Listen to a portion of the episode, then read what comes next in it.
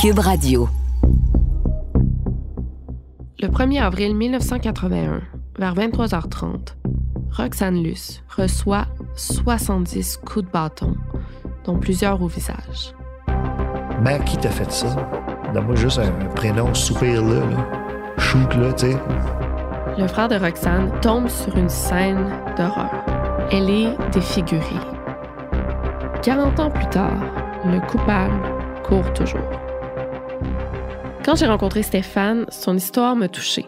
Il avait 13 ans quand sa mère a été assassinée. Je regardais ma grand-mère qui pleurait beaucoup.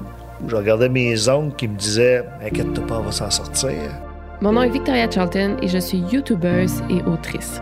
Ma quête à moi, c'est qu'on puisse aider les familles à obtenir des réponses sur les cas de meurtre ou de disparition. Stéphane, même 40 ans plus tard, cherche encore celui qui lui a arraché sa mère. Son chum, Steven, euh, il avait pas l'air à m'aimer.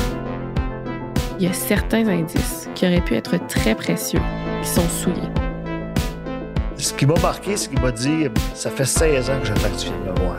Moi, j'ai répondu Ça fait 16 ans qu'on me dit que tu as tué ma mère. Ce que je vais me rendre compte, c'est qu'il y a beaucoup d'éléments étranges dans ce dossier-là.